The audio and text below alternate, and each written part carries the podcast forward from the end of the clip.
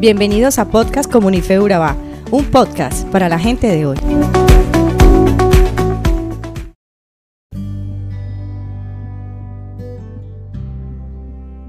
Hola querida comunidad, espero que hoy tengas un gran día.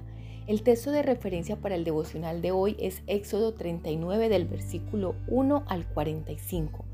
Te invito a leerlo de manera detenida para que puedas identificar lo que Dios tiene para hablarte a ti. Lo que a mí me llamó la atención fue el tema del sacerdocio y es el que te voy a compartir el día de hoy.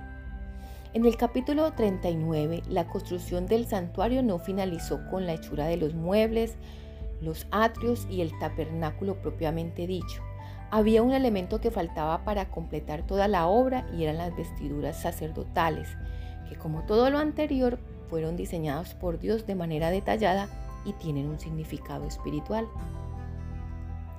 El versículo 2 y 3, por ejemplo, dice, hizo también el efod de oro, de azul, púrpura, carmesí y lino torcido. Y batieron láminas de oro y cortaron hilos para tejerlos entre el azul, la púrpura, el carmesí y el lino, con labor primorosa. Aarón el sumo sacerdote representaba a Cristo, quien ejerce su oficio según el patrón arónico. Sin embargo, Cristo no es de la orden de Aarón, sino de la de Melquisedec, que es la de un sumo sacerdote inmortal y eterno. Las vestimentas sagradas fueron hechas para honra y simbolizan la gloria y hermosura de Cristo como nuestro sumo sacerdote. Los diversos colores usados. El oro representa la divinidad, el azul lo celestial, el púrpura la realeza, el carmesí rojo oscuro la sangre y el blanco la pureza apuntan a los distintos aspectos de su persona y su obra de salvación. Mientras que Aarón prefigura a Cristo como sumo sacerdote, los hijos de Aarón representan a los miembros de la iglesia.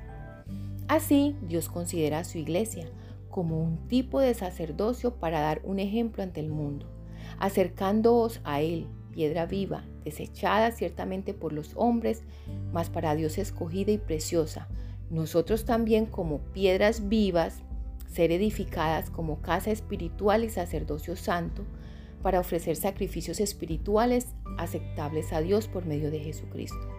Como lo dice Primera de Pedro 2 del 4 al 9.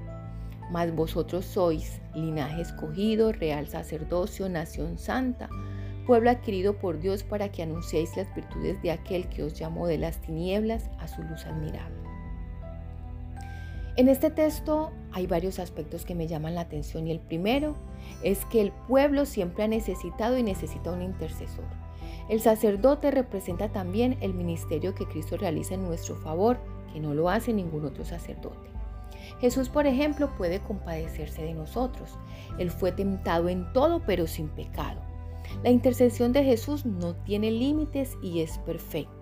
Solo Él reúne los requisitos de pureza, realeza, divinidad.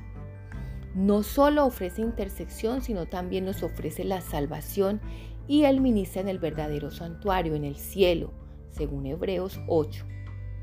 Así es como Jesús es nuestro sumo sacerdote, que al igual que Aarón intercedía por el pueblo, Él intercede por nosotros hoy en día.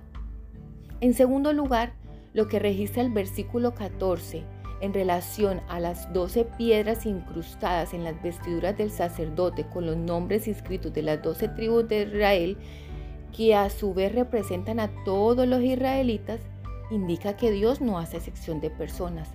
Él es un Dios inclusivo y nos ama a todos por igual. No obstante, también demanda que en respuesta a ese amor podamos experimentar cambios en nuestra vida y sobre todo vivir una vida de obediencia y santidad a Él. Y es que cuando vivimos en Cristo ese amor se debe ir reflejando en nuestro diario vivir y con las personas que interactuamos. Elena White, por su parte, comenta en el libro Hijos e Hijas de Dios que el amor no es simplemente un impulso, una emoción transitoria que depende de las circunstancias, Dice que es un principio viviente, un poder permanente en el que el alma se alimenta de las corrientes del puro amor que influye el corazón de Cristo. Una fuente que nunca falla, donde se ennoblecen los motivos y se profundizan los afectos mediante la comunión con Él y bajo la educación y la disciplina del Espíritu Santo.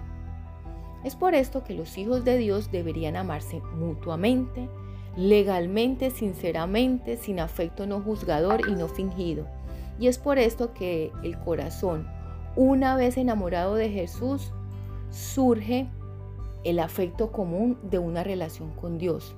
Somos una familia y nos amamos los unos a los otros como Él nos amó.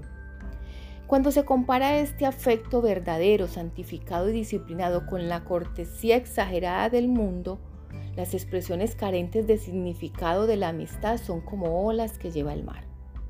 Como Cristo amó significa manifestar abnegación en todo momento y lugar. El amor de Cristo es, un es profundo y ferviente y fluye como una corriente irresistible para todos los que lo aceptan. No hay egoísmos por su amor. En tercer lugar, es importante notar que el sacerdote debía tener no solamente pureza interior, sino también pureza exterior. Es decir, que sus vestiduras debían estar debidamente confeccionadas de acuerdo a las circunstancias divinas y éstas debían representar dignamente a aquel que lo había llamado. Por eso es importante la manera en cómo nosotros nos presentamos ante los demás, es decir, que a través de nuestro comportamiento y vestimenta exterior podemos representar dignamente o de mala forma a nuestro Padre Celestial. Entonces es importante lo que los demás piensen de nosotros, que donde quiera que estemos recordemos que somos embajadores de Cristo y debemos representarlo en todo lugar. Por último, quiero llamar la atención a lo que es el proceso de intercesión de Cristo en favor nuestro. Existe un solo mediador entre Dios y los hombres, según lo que registra Primera de Timoteo, capítulo 2, versículo 5, y es Jesús, el que intercede por ti y por mí. Él es el único que nos, que debe, al que debemos acudir. Él es el sacerdote por excelencia. Ningún hombre en esta tierra tiene la autoridad moral o espiritual para perdonar tus pecados. Si tú has de confesar tus faltas, debes hacerlos a sola con el Señor, porque Jesús ahora toma tu culpa, toma tu pecado, lo presenta ante el Padre y te presenta a ti como justo, aunque seas culpable. Su sangre maravillosa, esa sangre que derramó en la cruz del Calvario, es la que nos da el acceso directo al Padre Celestial. Y Él asume toda la culpabilidad para declararte inocente, perdonar tus pecados y darte la salvación. Es por eso que es preciso que hoy tengas una relación estrecha con Jesucristo, nuestro sumo sacerdote. Oremos. Padre Celestial, gracias por estas enseñanzas. Reconozco y acepto a Jesús como mi sumo sacerdote y como mi Salvador. Él es la fuente de amor verdadera y quien realmente nos transforma y quien nos declara justo. Y su sangre hoy nos limpia. En el nombre de Jesús. Amén.